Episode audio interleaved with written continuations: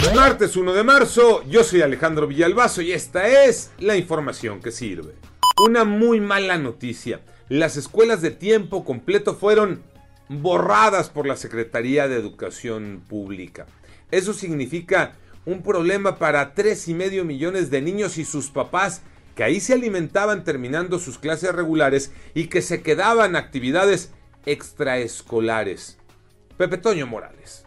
Gracias Alejandro, efectivamente se confirma por parte de la Secretaría de Educación Pública que las escuelas de tiempo completo dejarán de funcionar. Ahora el dinero que se utilizaba para estos esquemas será utilizado para dotar de agua a las escuelas, para hacer funcionar los baños y para mejorar la infraestructura de los planteles, pero no se informó qué opción se le da a los padres de familia que ahora tendrán que recoger más temprano a sus hijos y las mamás que trabajan. COVID-19 los números, Iñaki Manero.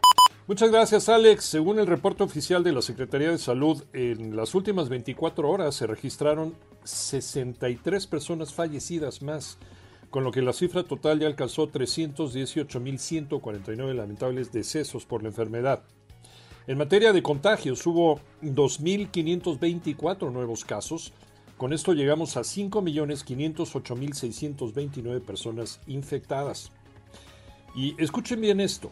La Sociedad Española de Médicos advirtió que hay un riesgo de enfrentar una nueva ola de COVID-19 si se relajan todas las restricciones y aseguran que es muy pronto para reducir estas medidas. ¿Ustedes qué opinan? A seguirse cuidando y a vacunarse. Más consecuencias en lo deportivo para Rusia. Tocayo Cervantes. Efectivamente, Tocayo, ya hay consecuencias. El deporte continúa pronunciándose sobre la invasión de Rusia a Ucrania después de anunciarse que la UEFA no celebrará la final de la Champions League en San Petersburgo el próximo 28 de mayo, ahora es la FIFA quien da un manotazo sobre la mesa, un golpe de autoridad y decide dejar a Rusia fuera de la Copa del Mundo de Qatar, la cual se celebrará a finales de este año en los meses de noviembre y diciembre. Yo soy Alejandro Villalbazo, nos escuchamos como todos los días de 6 a 10 de la mañana, 88.9 y en digital a través de iHeartRadio Pásenla bien, muy bien, donde quiera que estén.